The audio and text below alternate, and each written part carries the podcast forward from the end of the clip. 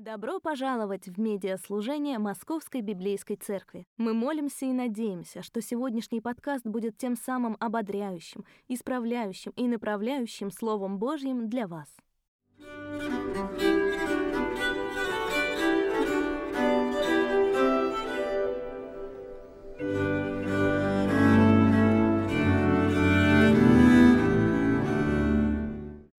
Приветствую вас любовью Господа нашего Иисуса Христа. Мы привыкли смотреть на брак достаточно однобоко. Мы смотрим на брак с точки зрения того, что мы можем от брака получить. Именно поэтому для нас очень сложно порой заметить те цели, то призвание, которое, которое есть у брака. В какой-то степени наш взгляд напоминает э, этот анекдот про мальчика, который пришел устраиваться в школу, его привели родители, очень, очень одаренный ребенок. Я очень, очень понимаю этого мальчика, потому что у нас сейчас старшему сыну как раз вот скоро уже исполнится тот, тот возраст, когда нужно будет приводить его в школу. А сейчас все непросто, сейчас нужно сперва устроить в правильный детский сад, для того, чтобы потом из правильного детского сада ребенок перешел в правильную школу. То есть, когда я рос, было все очень просто. Есть одна хорошая школа прямо рядом с домом, есть другая хорошая школа недалеко от дома, и есть третья хорошая школа через дорогу от дома. Поэтому давай выберем ту, которая вот прямо рядом с домом. Сейчас все непросто, сейчас нужно проходить собеседование. И вот во время такого собеседования очень одаренного мальчика, которого приводят родители, они очень гордятся своим мальчиком, его директор школы спрашивает – ну, Петенька, давай познакомимся. Скажи мне, пожалуйста, Петенька, сколько существует времен года? Петенька смотрит на директора школы и говорит, шесть. Директор школы слегка в шоке, говорит, Петенька, давай ты подумаешь еще раз, сколько существует времен года? Петенька, шесть. Ребенок не попал в школу, они выходят, выходит от директора, ребенок в слезах, мама в слезах, мама спрашивает ребенка, говорит, Петенька, что случилось? Но это же простой вопрос, сколько существует времен года? И, и у ребенка уже истерика, он говорит, мама, я, я не знаю больше времен года. Есть времена года у Лосье, есть времена года у Глазунова, есть времена года у Гайдна, есть у Вивальди, есть, есть, есть у Чайковского, есть у Пьецолы. Я больше не знаю времен года, мама. Вот приблизительно точно так же и смотрим мы. Нам кажется, что существует только, только один правильный ответ. Очень хорошо как раз вот этот взгляд показан в знаменитом фильме Марка Захарова 1980 года «Тот самый Мюнхгаузен». Одна из основных линий в этом фильме – это развод Мюнхгаузена с его женой. Развод с э, Якобиной фон Туттен – который, на которой он женат, и вот они пытаются развестись, потому что у Якобины есть любовник, а, а барон Мюнхгаузен, Карл Мюнхгаузен уже живет с другой женщиной, которую он считает своей женой. Им нужно, им нужно развестись, а Якобина развод, развод не дает. И вот во время как раз судебного процесса по поводу развода Мюнхгаузен говорит, есть пары, созданные для любви – мы же были созданы для развода. Якобина с детства не любила меня, и нужно отдать ей должное, сумела вызвать во мне ответные чувства. В церкви на вопрос священника, хотим ли мы стать мужем и женой, мы дружно ответили «нет», и нас тут же обвенчали. После венчания мы уехали с супругой в свадебное путешествие, я в Турцию, она в Швейцарию, и три года жили там в любви и согласии. Развод – одно из высочайших достижений человечества. Чтобы влюбиться, достаточно и минуты. Чтобы развестись, иногда приходится прожить 20 лет вместе – в свое время Сократ как-то мне сказал, женись непременно. Попадется хорошая жена, станешь счастливым, плохая, станешь философом. Не знаю, что лучше.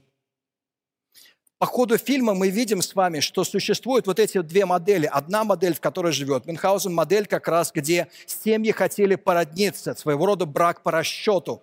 И вот в этой модели Мюнхгаузен живет 20 лет со своей женой, которую, которую он не любит, и она отвечает ему взаимностью. Но у него есть Марта.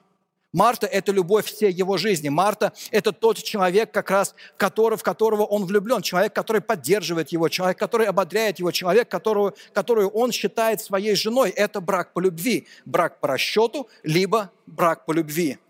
Мне хочется познакомить вас с моей женой. Это Марта. Очень приятно, баронесса. К сожалению, она не баронесса, она просто моя жена. Мы не обвенчаны. И вот между этими двумя полюсами мы и выбираем сегодня – когда мы задумываемся о том, к чему именно призван брак, нам кажется, что может, может быть либо брак по расчету, либо брак по любви, и мы не замечаем с вами того, что на самом деле Брак по любви – это тоже в какой-то степени брак по расчету. В ваших бюллетенях, которые вы получили при входе, запишите, пожалуйста, зачем двум людям жениться? В чем цель брака? В чем цель брака, по вашему мнению? Зачем двум людям нужно жениться? Запишите ответ себе на этот вопрос. Потому что сегодня мы увидим с вами, что точно так же, как времен года, на самом деле не четыре и гораздо больше, если, если говорить откровенно, то их даже не шесть. Потому что есть а, есть цикл «Месяцы» Шарля Алькана, произведение советского композитора а, Гаврилина или американского Джона Кейджа, то есть их, их больше, чем шесть. Вот точно так же и цели в браке сводятся не только к тому, чтобы брак по расчету или брак по любви. Потому что даже тогда, когда мы женимся по любви, мы хотим что-то получить от брака. Мы думаем прежде всего о себе. Мы сконцентрированы на себе, сконцентрированы на том, какую выгоду мы получаем от него – а сегодня мы увидим с вами, что цели гораздо шире, что на самом деле, когда мы обращаемся к священному писанию, мы видим с вами, каким образом Господь Бог помогает нам прославлять Его в браке. Брак призван прославлять Бога. Брак призван прославлять Бога. Давайте в почтении Господа и снова его встанем для того, чтобы прочитать отрывки из книги Бытия. Мы начнем с окончания первой главы, а потом перейдем ко второй главе, которую рассматривали в прошлый раз. Потом Бог сказал – Создадим человека, наш образ и наше подобие. Пусть он царствует над рыбами морскими, птицами небесными, над скотом и над всей землей, и над всеми присмыкающимися. Так Бог сотворил человека по образу своему, по образу Божьему. Он сотворил его мужчиной и женщиной. Он сотворил их. Бог благословил их и сказал, плодитесь и размножайтесь, наполняйте землю и владейте ею, царствуйте над рыбами морскими и птицами небесными и над всеми присмыкающимися. Господь Бог поселил человека в Эдемском саду, чтобы он возделывал сад и заботился о нем. Господь, Господь Бог сказал, нехорошо человеку быть одному. Я создам ему помощника подстать. Господь Бог погрузил человека в глубокий сон, и пока тот спал, взял одно из его ребер и закрыл это место плотью. Из ребра, которое он вынул из человека, Господь Бог создал женщину и привел ее к нему. Человек сказал, вот теперь это кость от костей моих и плоть от плоти моей. Она будет называться женщина, потому что была взята от мужчины. Поэтому оставит человек отца и мать и соединится со своей женой, и двое станут одной плотью. И Адам и его жена были наги, но не испытывали стыда. Давайте помолимся. Это снова Божие. Будем благодарны за него. Отец наш Бог, мы приходим к Тебе и просим Тебя, помоги нам, пожалуйста, увидеть, в чем призвание брака? В чем призвание семьи? Но помоги нам, Господь, увидеть больше, чем призвание для семьи и брака. Помоги нам увидеть призвание, которое каждый из нас может притворять в жизнь, вне зависимости от его семейного положения. Во имя Твое молимся, имя Отца, Сына и Духа Святого. Аминь. Садись, пожалуйста. На чем мы с вами остановились в прошлый раз – в прошлый раз мы увидели с вами, что верное понимание брака раскрепощает обязательствами. Это происходит потому, что в христианском браке вот этот союз мужчины и женщины создан Богом, скреплен заветом и склеен любовью. Этот союз создан Богом, скреплен заветом и склеен любовью. Именно поэтому, именно поэтому мы освобождаемся обязательствами которые, которые появляются у нас в браке. Мы увидели с вами в прошлый раз также, что это очень важный отрывок, потому что все авторы, которые говорят о том, чем является брак, все библейские авторы возвращаются неизменно к этому отрывку в книге «Бытие». Именно в этом отрывке, можете себе записать, мы находим с вами природу брака, которую мы рассмотрели с вами в прошлый раз, и именно в этом же отрывке мы находим с вами призвание брака – то, к чему именно призван брак, к чему именно призван союз мужчины и женщины. То, что а, мы прочитали с вами в первой главе стихи с 26 по 28, окончание первой главы, иногда называют культурный мандат. Это то, что это то повеление, которое Господь Бог дает человеку для того, чтобы человек властвовал над землей, для того, чтобы он царствовал над всем творением. Человек выступает в этом отрывке как распорядитель, которому дано в управление все мироздание Божие. Поэтому это называется культурный мандат. И очень важно в этом культуре, культурном мандате отметить интересную вещь. В 26 стихе говорится про человека «он» говорится такое ощущение, как будто только про Адама. Но в 27 стихе говорится о том, что Бог сотворил человека, мужчину и женщину, Бог сотворил их.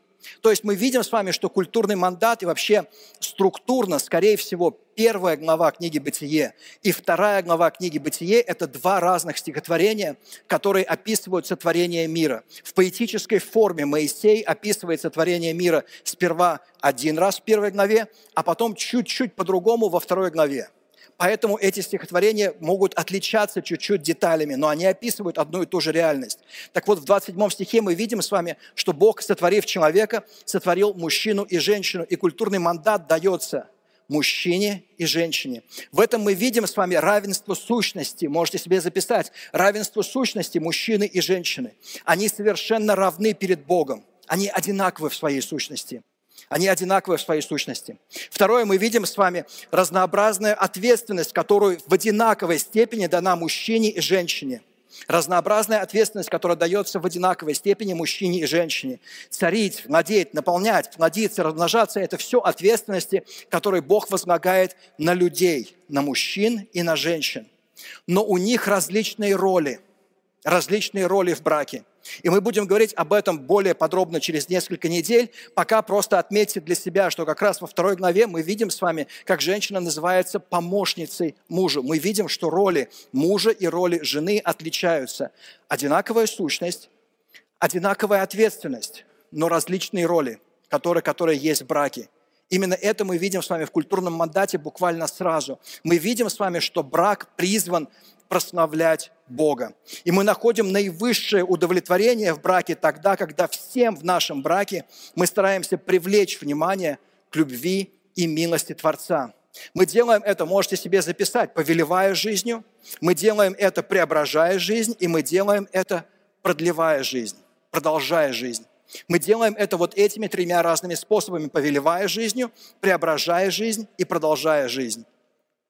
Потом Бог сказал – создадим человека, наш образ и наше подобие. Вот он, этот культурный мандат, о котором мы только что с вами говорили. Пусть он царствует над рыбами морскими и птицами небесными, над скотом и над всей землей, и над всеми присмыкающимися. Так Бог сотворил человека по образу своему, по образу Божьему. Он сотворил его мужчиной и женщиной. Он сотворил их. Бог благословил их и сказал, плодитесь и размножайте, размножайтесь, наполняйте землю и владейте ею, царствуйте над рыбами морскими и птицами небесными небесными и над всеми присмыкающимися.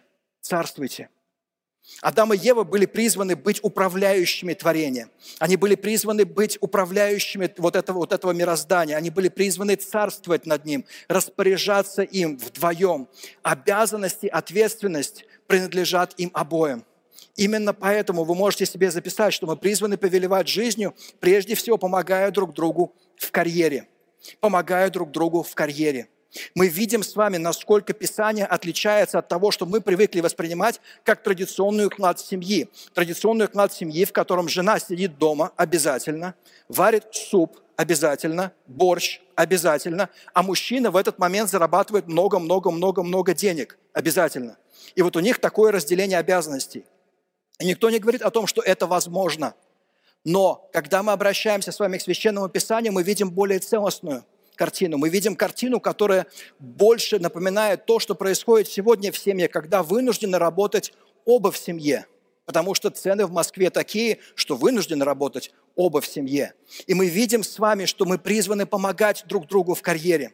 Мы призваны с вами помогать друг другу вот в этом карьерном росте. Мы, мы призваны помогать друг другу в том, каким образом мы возрастаем в нашей профессии, в наших обязанностях. Мы призваны ободрять друг друга в этом. И для меня пример моих родителей является не просто примером, а является вдохновением в этом вопросе. Потому что я помню тот момент, когда мой отец только-только защитил кандидатскую диссертацию, и он увидел, что мама скучает на работе, что ей скучно на работе. И именно он начал ободрять ее к тому, что ей нужно защитить кандидатскую диссертацию. Ей нужно поступить в аспирантуру, ей нужно учиться дальше, ей нужно, ей нужно идти за вот этой мечтой, возможно, преподавать однажды. И он ободрял ее в этом. И он помогал ей устроиться, он помогал ей устроиться в аспирантуру, он помогал, помогал разговаривая с преподавателями, со своим научным руководителем. Они закончили один и тот же вуз, а потом они защитили свои кандидатские диссертации в другом вузе, но тоже в одинаковом вузе. Вузе, который потом закончил я. И я видел, как он ее ободряет к этому.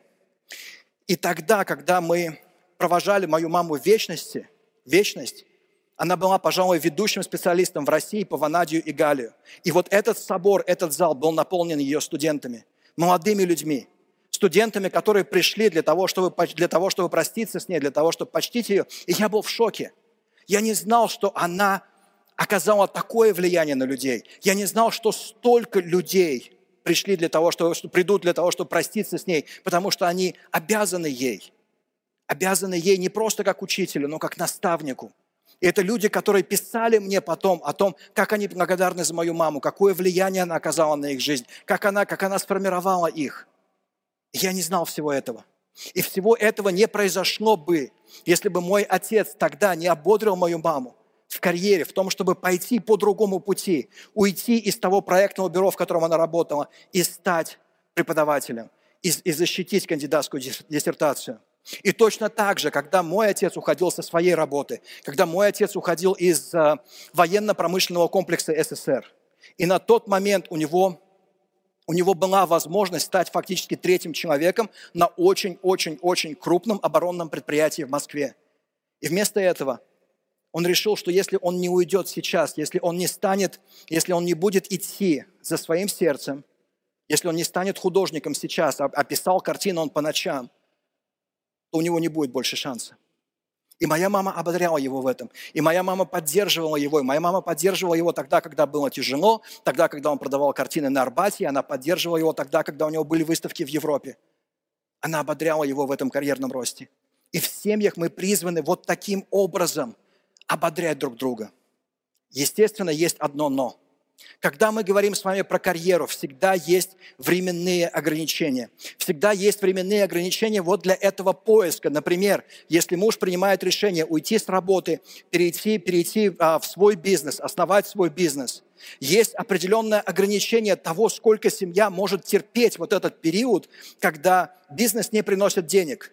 И нужно сразу договориться до этого перехода о том, сколько это будет. Например, год – у нас есть год для того, чтобы ты попробовал свои силы. У нас есть год для того, чтобы ты начал это новое дело. У нас есть год для того, чтобы ты попробовал притворить в жизнь свою мечту. Но потом, потом нужно искать что-то другое. Но в течение этого года у тебя есть свобода. И то же самое касается карьеры в офисе. У нас есть год для того, чтобы, а, или чуть больше, семья может договориться сама, а, а для того, чтобы ты выкладывалась на работе, для того, чтобы ты работала по ночам, для того, чтобы ты заслужила доверие, для того, чтобы ты, для того, чтобы ты закрепилась в этом офисе. А потом, потом нужно вернуться к нормальному графику. И применимо это не только для офиса, применимо это не только для бизнеса, применимо это в том числе и для служения. В свое время Тимоти Келлер, когда переезжал в Нью-Йорк основывать церковь, которая потом стала церковью Христа Искупителя, договорился со своей женой о том, что дай мне три года – дай мне три года на основании церкви, потому что я понимаю, что в течение вот этих трех лет график будет совершенно безумным, и меня часто не будет бывать дома. Но по истечению этих трех лет все должно вернуться, все должно устаканиться, потому что церковь начнет работать, потому что все будет хорошо. И тогда, когда прошли эти три года, а Тимоти Келлер не успокоился, его жена очень спокойно взяла посуду и начала ее очень спокойно бить молотком – для того, чтобы привлечь его внимание к тому, что временные сроки прошли, а наши договоренности как бы не, не соблюдаются. Поэтому очень важно, помогая друг другу в карьере, понимая, что будут разные периоды у мужа, разные периоды у жены, сразу договориться вот об этом временном сроке. Мы поддерживаем друг друга в домашних делах, потому что, естественно, невозможно помогать друг другу в карьере, не поддерживая друг друга в домашних делах, не давая эту свободу мужу или жене беря на себя какие-то ответственности, больше ответственности дома в домашних делах. Мы повелеваем жизнью тем, что мы принимаем ответственные финансовые решения. Мы принимаем ответственные финансовые решения. Мы понимаем о том, что бюджет у нас общий, кредиты у нас общие, долги у нас общие, ипотека у нас общая. Выплачивать это все нужно будет общее. У нас нет твоих денег и моих денег. У нас есть только семейные деньги. У нас нет отдельного бюджета мужа, отдельного бюджета жены. У нас нет отдельных денег мужа, отдельных, отдель, отдельных денег жены. Поэтому мы вместе принимаем ответственные финансовые решения. И, наконец, последнее. Мы посвящаем себя вместе служению. Друг с другом мы посвящаем себя служению. Есть один момент вот в этом культурном мандате, который нам очень легко не заметить. А именно Адам и Ева выступают в этом отрывке как священники – Они являются управляющими всем мирозданием по воле Бога. Они представляют Бога всему мирозданию. Они являются посредниками между Богом и мирозданием. Они выполняют священническую функцию. И точно так же в браке мы призваны не только помогать друг другу в карьере, мы призваны не только принимать ответственные решения, мы призваны точно так же посвящать вместе себя служению, для того, чтобы служить вместе. И наши семьи не будут, не будут в полной мере выполнять призвание Божие – мы можем быть очень успешной семьей. У нас могут быть хорошие дети, которые хорошо учатся. У нас может быть все идеально с точки зрения финансов. У нас может быть хорошая квартира. Но мы не будем, если мы верующие, если мы христиане, мы не будем в полной мере притворять в жизнь замысел Божий, если мы не будем вместе служить в поместной церкви. Это очень важный момент, который очень часто опускается, на который очень часто люди не обращают внимания. Но Господь создал нас таким образом, чтобы мы вот так – повелевали жизнью, чтобы мы вот так повелевали жизнью. И даже если вы холосты, даже если у вас нет мужа или жены, призвание это, культурный маддат, относится ко всему человечеству, он относится в том числе и к нам. Мы можем сегодня организовывать жизнь. Мы можем сегодня достигать успеха в карьере во славу Божию. Мы можем сегодня заботиться о том мироздании, о том порядке, о том городе, который дан нам. Мы можем быть благословением для этого города, даже если мы холосты. Никто не говорит о том, что это призвание только для брака. Мы можем притворять в его жизнь.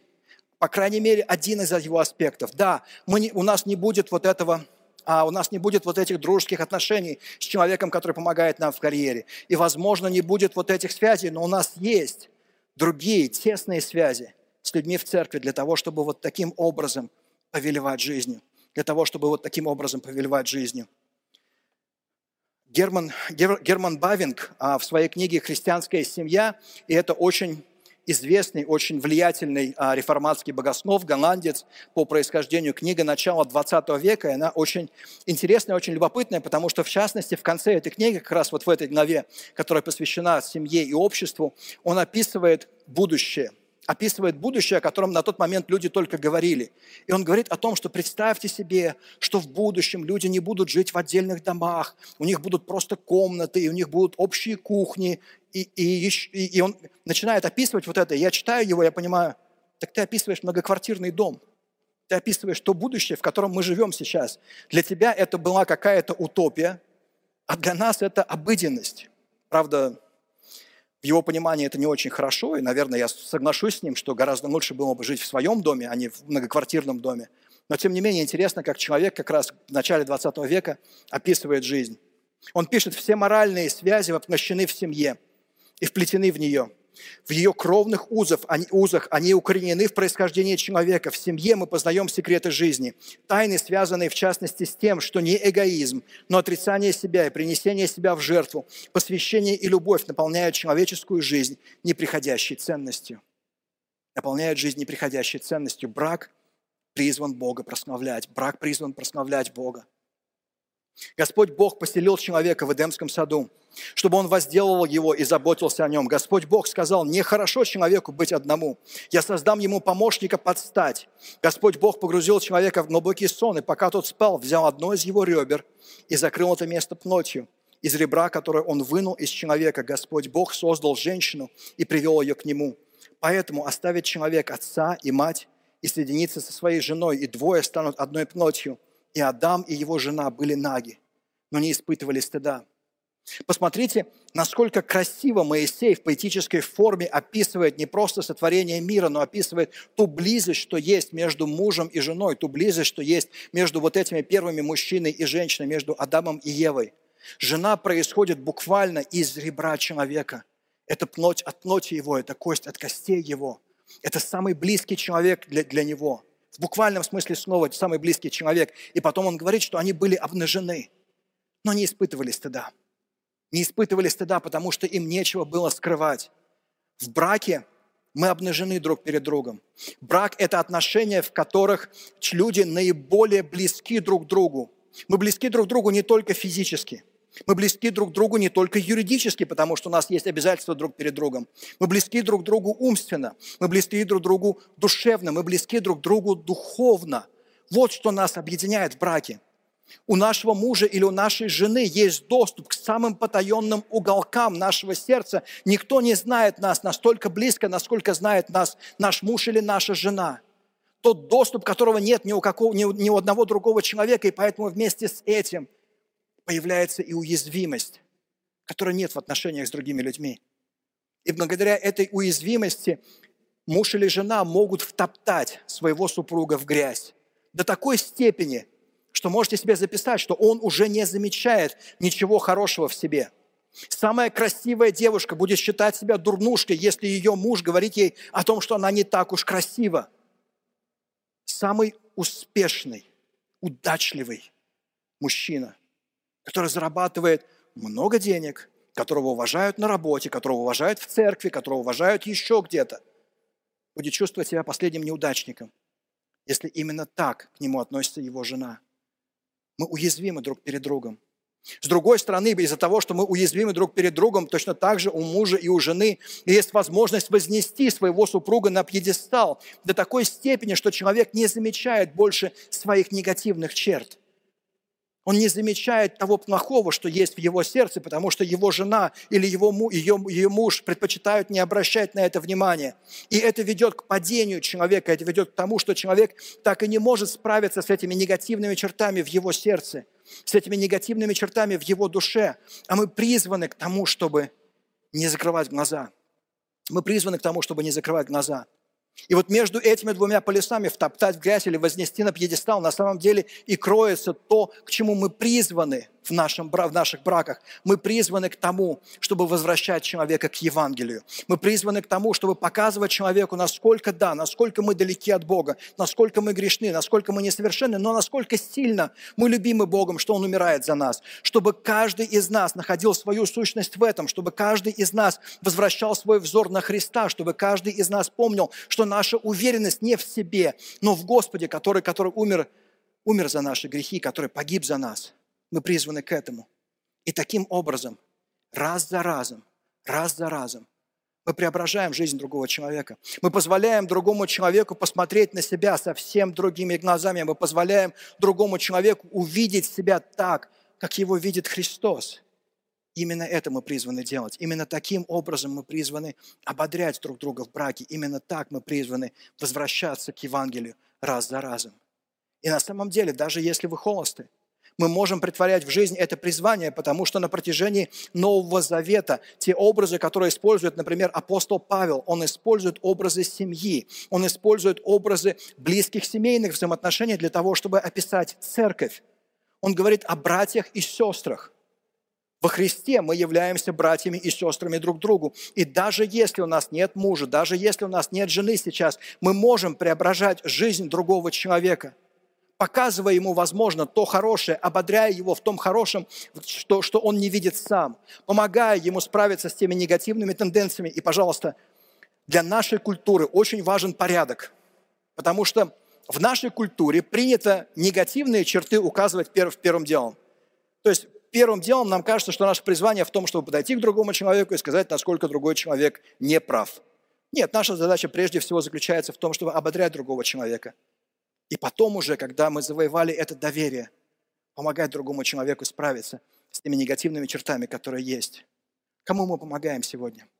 Каким образом мы помогаем людям вокруг нас? Привыкли ли мы втаптывать людей, людей в грязь? Привыкли ли мы критиковать? Привыкли ли мы в браке к тому, что муж или жена критикуют нас? Или мы привыкли, наоборот, к тому, что нас идеализируют? Каким образом мы показываем Евангелие? В отношениях с другими людьми, в отношениях, в отношениях, в отношениях в семье. Тимоти Келлер приводит очень интересный образ в своей книге «Значение брака». Он рассказывает про горы, которые скрыты туманом. И мне очень близок этот образ, потому что, когда я приехал учиться в семинарию, то я учился как раз в местности, где, где были горы. Они были где-то приблизительно в километре, в полутора километрах от того места, где я жил. Но когда я приехал туда в конце, в конце лета, в начале осени – этих гор не было видно, они были, они были скрыты как раз вот туманом. И мне говорили о том, что ты знаешь, вот там через полтора километра есть горы. И я думал, ну, как бы, ребят, о чем вы говорите? Ну, ну не может, там не могут быть горы, их, их не видно, там просто, просто дымка. А потом однажды рассеялся туман. И я увидел эти горы, я увидел, что на самом деле они очень-очень близко. Но все это время они были скрыты туманом. Тимоти Келлер пишет, вы путешествовали когда-нибудь по горной местности во время дождя или тумана? Вы смотрите из окна, и все, что вы видите, это земля недалеко от дома. Но дождь стихает, облака расступаются, и вдруг на мгновение вы замечаете, как вдали возвышается великолепный горный пик. Через пару часов снова набегают облака, начинается дождь, и вершина горы исчезает из виду. Вот что значит знать другого христианина. Большинство людей, задумываясь о своем будущем супруге, ищут совершенную статую, вместо того, чтобы искать прекрасный кусок мрамора. Не для того, чтобы создать такого мужа или жену, которого вы хотите, но чтобы разглядеть того человека, которого делает Иисус. Чтобы разглядеть того человека, которого высекает из этого мрамора Иисус. Чтобы рассмотреть этот образ. И да, он будет очень часто скрыт туманом. Да, очень часто его не будет видно из-за дождя. Но как только мы его рассмотрим, мы будем заворожены этим. Мы будем заворожены тем, что делает Господь. Брак призван прославлять Бога. Брак призван прославлять Бога. Бог благословил их и сказал, «Плодитесь и размножайтесь, наполняйте землю и владейте ею, царствуйте над рыбами морскими и птицами небесными и над всеми присмыкающимися». И дальше во второй главе он продолжает как раз, он говорит о том, что, и Моисей говорит о том, что муж и жена станут одной плотью, поэтому оставит человек отца и мать и соединится со своей женой, и двое станут одной плотью. И Адам и его жена были наги, но не испытывали стыда. Самый Самое простое значение одной плоти – это не секс, о котором мы поговорим с вами на следующей неделе. Самое простое значение одной плоти – это дети. Потому что в буквальном смысле слова муж и жена, соединяясь вместе, становятся одной плотью, одним человеком в своих детях. В детях, которые, которые отражают маму, отражают папу. Именно поэтому семьи призваны, призваны к тому, чтобы, можете себе записать, рожать детей в браке. Да, бывают ситуации, когда семьи не могут забеременеть, мы сейчас, об этом, мы сейчас об этом поговорим.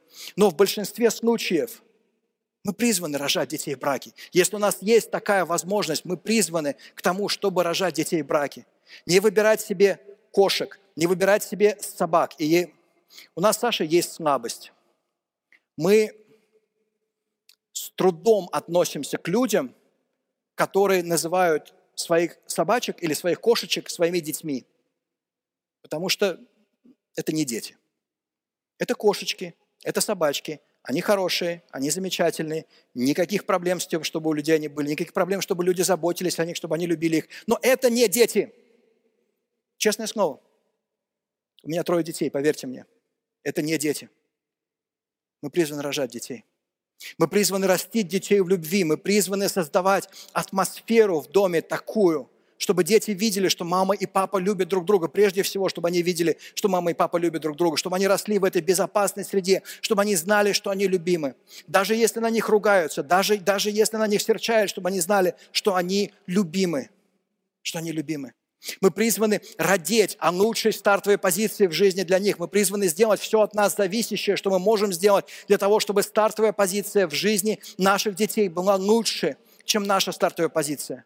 После того, как мы расписались в ЗАГСе с Сашей, мы отпраздновали, мы отпраздновали это вместе с нашими семьями, ее родителями, моими родителями. И я помню как раз тост моего папы в тот, в тот день, когда он сказал, что я бы хотел выпить, поздравить, поздравить молодоженов, чтобы у них жизнь была легче, чем у нас, чтобы у них были возможности, которых не, которых не было у нас. Я подумал о том, что это замечательный тост, это замечательная цель для любой семьи, чтобы стартовая позиция в жизни наших детей была намного лучше, чем наша стартовая позиция. Мы призваны работать над духовным стержнем всей их жизни. Мы призваны работать над духовным стержнем всей их жизни.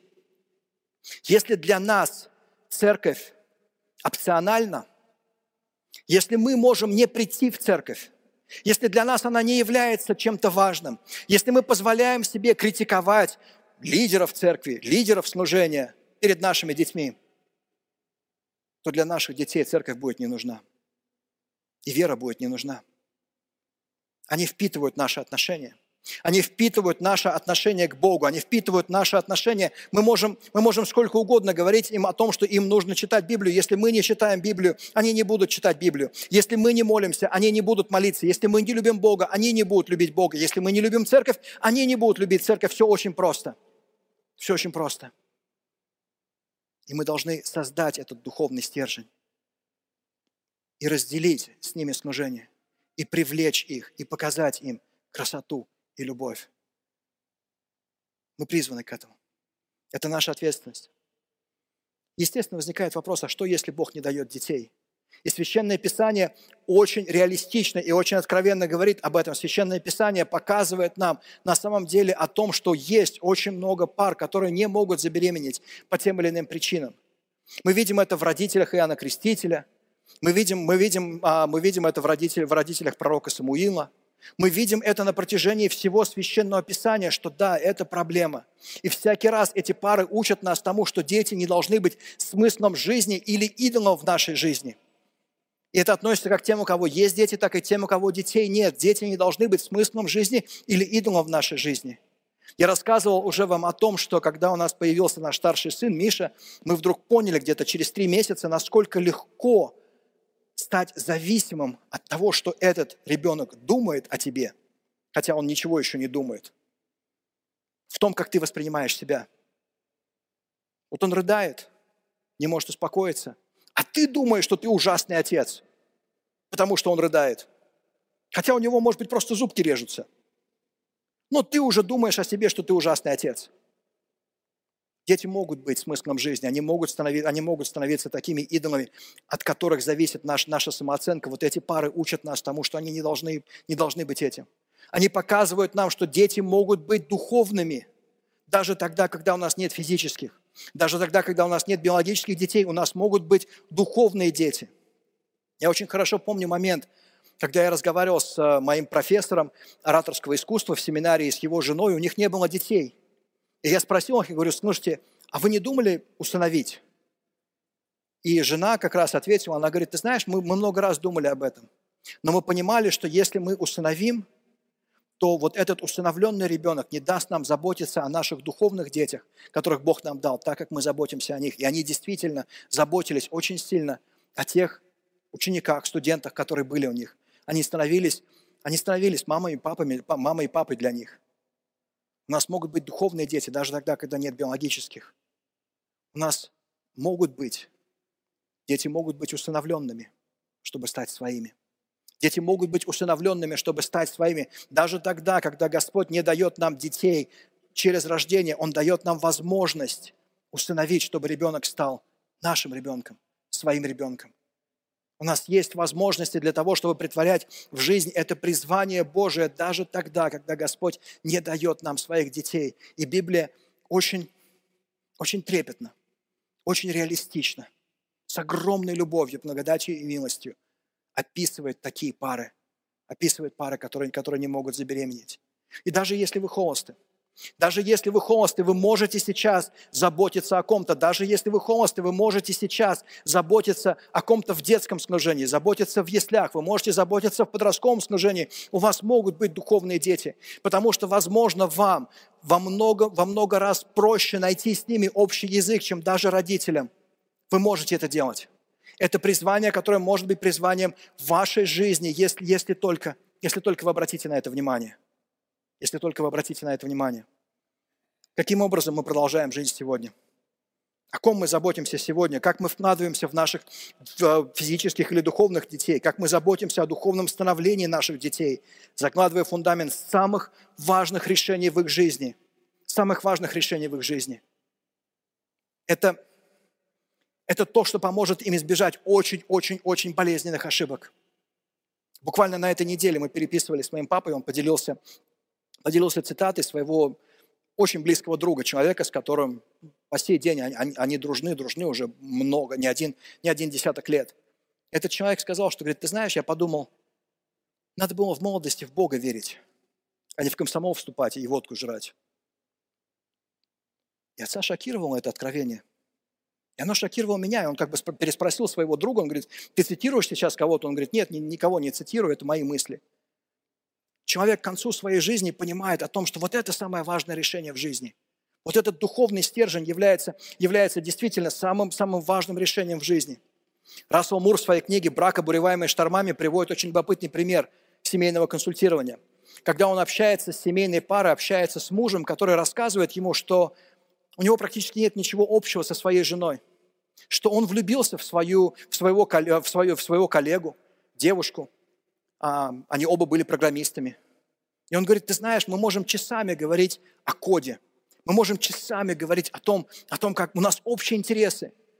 А с женой, с женой у нас нет больше ничего общего. И раз Амур остановился, он говорит, подожди, помоги мне понять. У вас с женой двое детей, да?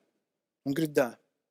Он говорит, то есть ты сейчас говоришь о том, что у тебя очень много общего с девушкой, с которой вы говорите про абстрактные цифры, но при этом у тебя нет ничего общего с женщиной, с которой у вас в буквальном смысле слова общий ДНК бегает по, по, по, по дому.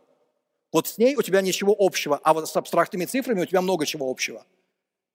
Мужчина остановился, говорит, я не думал об этом так. Нам нужна подотчетность. Ранее в этой же книге а, Рассел Мур пишет, мы не сможем быть семьями, если не будем сперва учениками. Мы никогда не станем многочестивыми семьями до тех пор, пока не научимся быть братьями и сестрами друг другу. Мы никогда не научимся быть многочестивыми семьями до тех пор, пока мы не станем, пока мы не станем братьями и сестрами друг другу. Братьями и сестрами друг другу. Брак призван прославлять Бога. Брак призван прославлять Бога. Мы живем с вами в век очень интересного отношения к любви. С одной стороны, мы свято верим в то, что именно любовь и близкие отношения с возлюбленным в силах спасти нас, подарив, наконец, смысл бытия. Ведь жизнь не жизнь, если у тебя нет хотя бы парня или девушки, с кем, с кем ты встречаешься. Именно поэтому в последнее время такую популярность обретает праздник День Святого Валентина.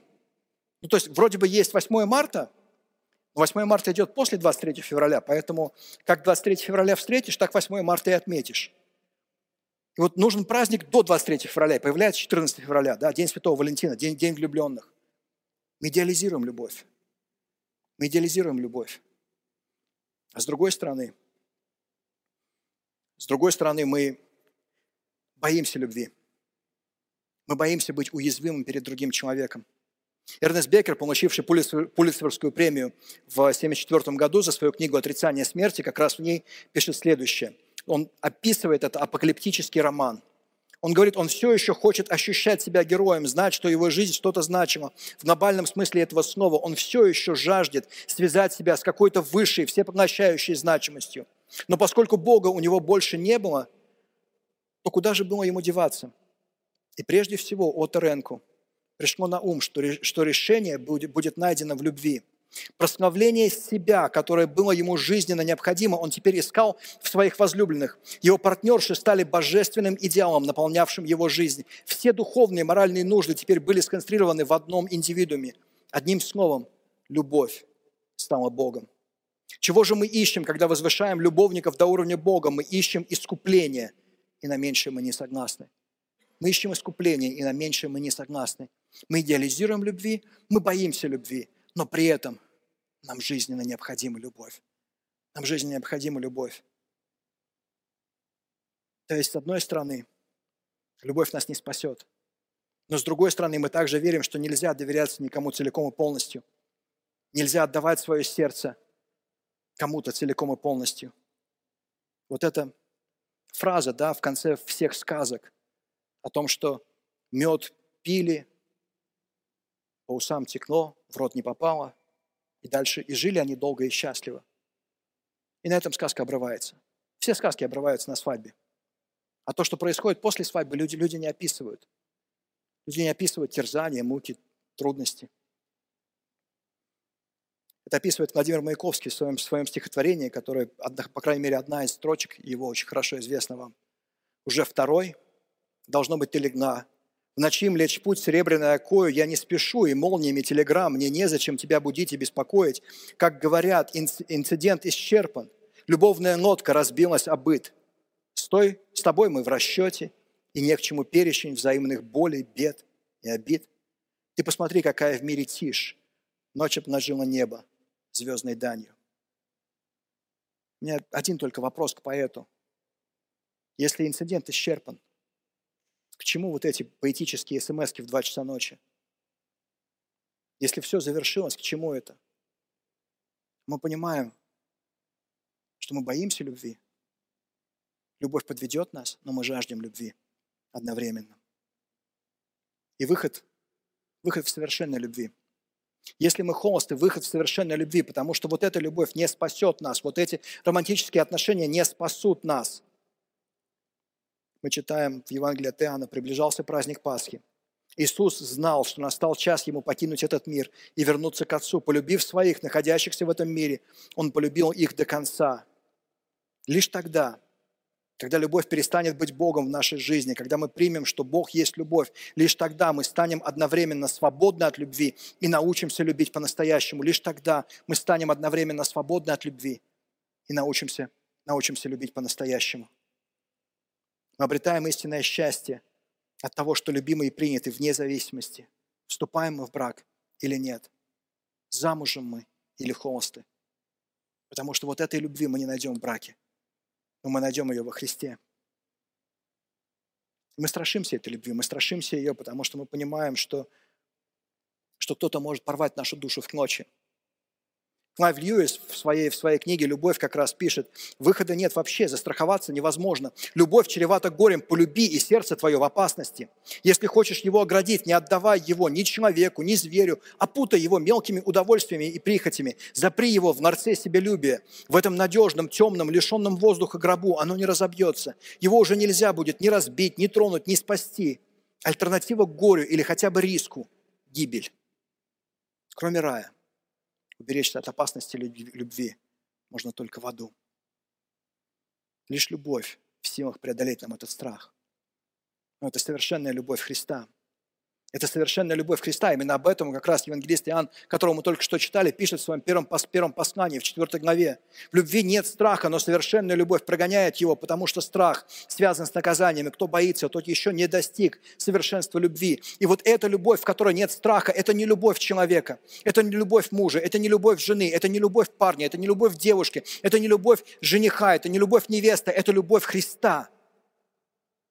Это любовь Христа. Вот в этой любви нет страха. Потому что в этой любви мы узнаны совершенно со всем тем, что мы прятали от всех остальных людей. И мы приняты бескорыстно, целиком, полностью.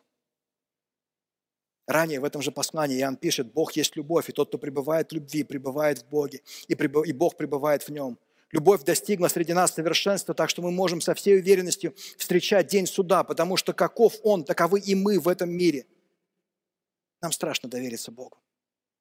Нам страшно довериться Богу, потому что мы думаем, а что, если нас Бог подведет? А что, если Его замысел для нашей жизни не удивительный и прекрасный, а Его замысел для нашей жизни заключается в том, чтобы мы оставались холостыми до конца наших дней?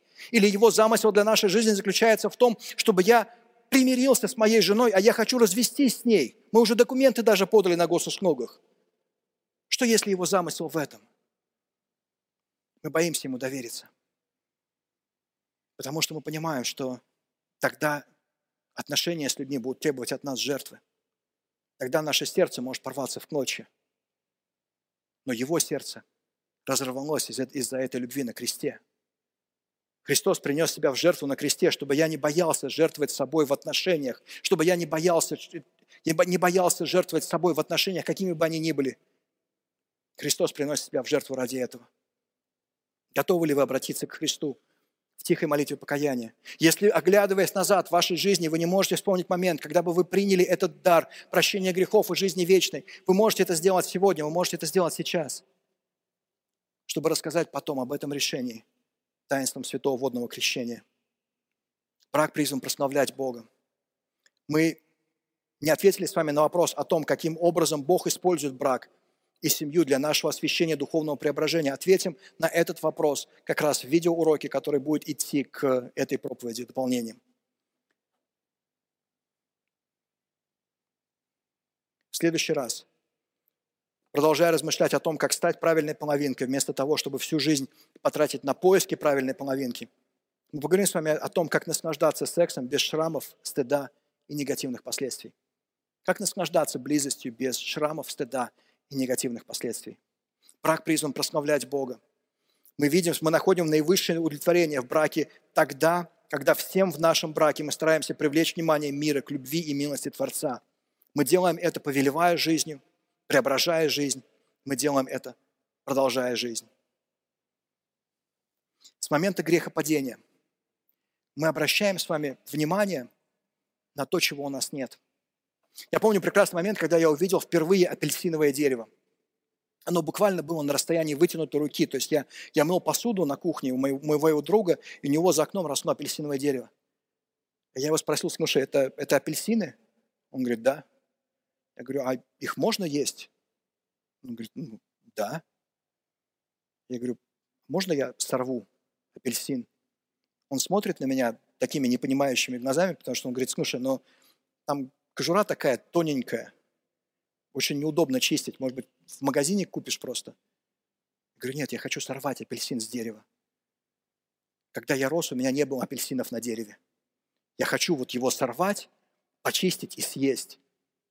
И это был самый сладкий апельсин, который я ел. Это первый апельсин, который ты срываешь с дерева, потому что он спелый, там их много. А мой друг не видел этого. Не видел этого, потому что он привык к этому, так как мы привыкаем, привыкаем к яблокам, к сливам. Ну, представь себе, да, человек смотрит у вас на даче в окно, видит яблоко и говорит, слушай, это яблоко? Да, можно я его сорву? Ты думаешь, какой то дикий человек. Ну, можно, конечно, сорви, что тебе не имется. Видите, мы привыкли замечать того, чего у нас нет. В Библии совершенно не случайно в третьей главе говорится о том, что дерево познания добра и зла, от которого нельзя было есть Адаму и Еве, находилось прямо в центре Эдемского сада. Это означает, что для того, чтобы дойти до этого дерева, Адаму и Еве нужно было пройти все остальные плоды. Им нужно было не обратить внимание на все остальные плоды. Им нужно было каким-то образом, вот зашоренным взглядом, идти к этому дереву добра, познания добра и зла и, и не обращать внимания на все остальное, что у них есть. Сочный инжир, хурма, апельсины, яблоки, сливы, шелковица. Все возможные деревья, черешня, красная, белая, какая хотите. Все это вокруг них но они видят только то, что им запрещено, только то, чего у них нет. И с момента грехопадения мы смотрим на жизнь точно так же. Мы обращаем внимание на то, на то чего у нас нет. Мы с Сашей недавно заметили такой, такой парадокс. Выбираешь для себя квартиру мечты, и вроде бы ты как бы уже определился с тем, что это квартира мечты, но потом появляется квартира, которая чуть ближе к метро, чуть больше по размеру, на 30 миллионов рублей дороже. И ты думаешь, нет, вот это квартира мечты, которую мы никогда себе позволить не можем, не сможем. Вот она квартира мечты. А вот это, как бы, она уже не, это уже не мечта. Мы устроены таким образом. И работает это не только, не, не только, не только с, с квартирами. Работает это с машинами, работает это в отношениях, работает это везде.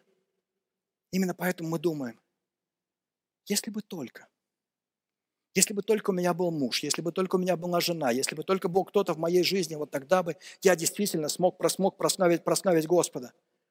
Но поскольку нет, то я не могу прославить Господа. Или люди, у которых дети. Когда ты думаешь, если бы только моя квартира была чистой, чуть-чуть дольше, я помню, мы как-то убрались в квартире, возвращается, возвращается Миша от дедушки с бабушкой, смотрит на этот порядок и говорит, у этого порядка нет ни одного шанса. В буквальном смысле снова.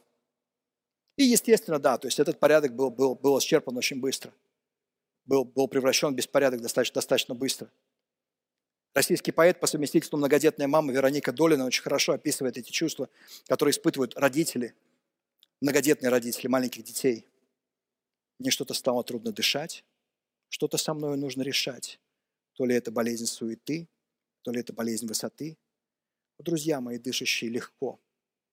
Почему вы все время так далеко? Никто не знает, что мой дом летает. В нем орущие дети и плачущий пес. В нем орущие дети и плачущий пес. Если бы только у нас было больше порядка, если бы у нас только было больше свободного времени.